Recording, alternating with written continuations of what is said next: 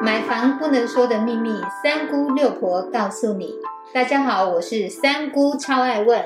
我是六婆蒋光光。买房一百问第五十一问：转换成可不可以买？转换成可不可以买这个问题是很多人心中的疑问。我们赶快来听一听六婆的建议是什么。我们现在要来了解的是“转换成”这三个字的一个意义。比较简单的解释就是这一层换到下一层。那就是三楼跟二楼，常常有人有了一个提问，到底转换成可不可以买？我们来了解哦。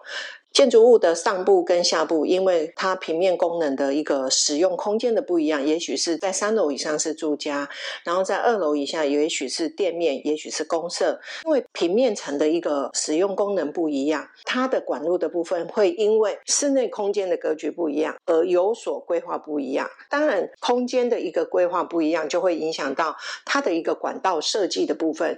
因为我们的管道间呢，就是让我们每一层的一个生活的废水啊、给水跟排水的部分，都会集中在我们的管道间里面。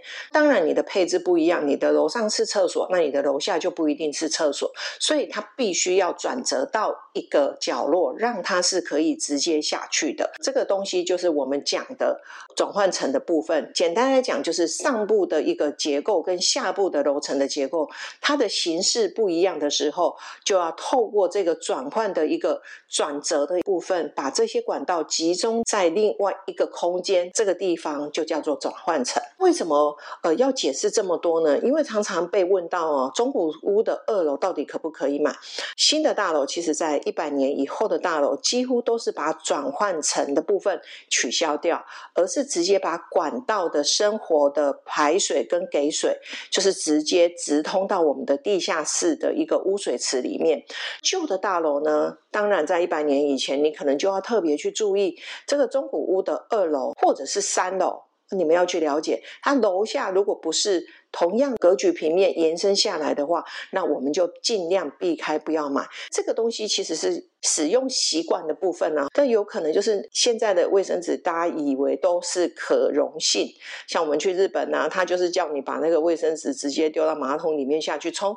那但是国内有许多呃卫生纸的部分，它并不是可溶性，久而久之呢，它就是会去阻塞。日积月累之后，当然大家就会收到意外的礼物，那就是。管道就爆开了，当然就是二楼先倒霉，所以这个就是大家避开二楼中古屋的部分分不买的一个原因。在这边六婆还要再提醒大家，在使用厨房的时候，有水尽量用那个餐巾纸擦一下，我们再洗。沙拉油通常是厨房排水阻塞的元凶，还有一个就是我们大炒过后的锅具也是要用餐巾纸再擦一下再洗，这样子好的习惯的养成。会保养我们的房子，让它的管道畅通的时间久一点。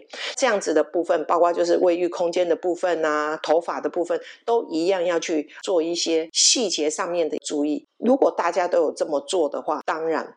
我们就比较不会去碰到阻塞或者是管道爆开的部分，这样大家听得懂吗？谢谢六婆详细的解说，大家应该记得部分都记清楚了吗？没有搞懂的话，建议可以多听一次，好好的去搞清楚哦。谢谢您的收听。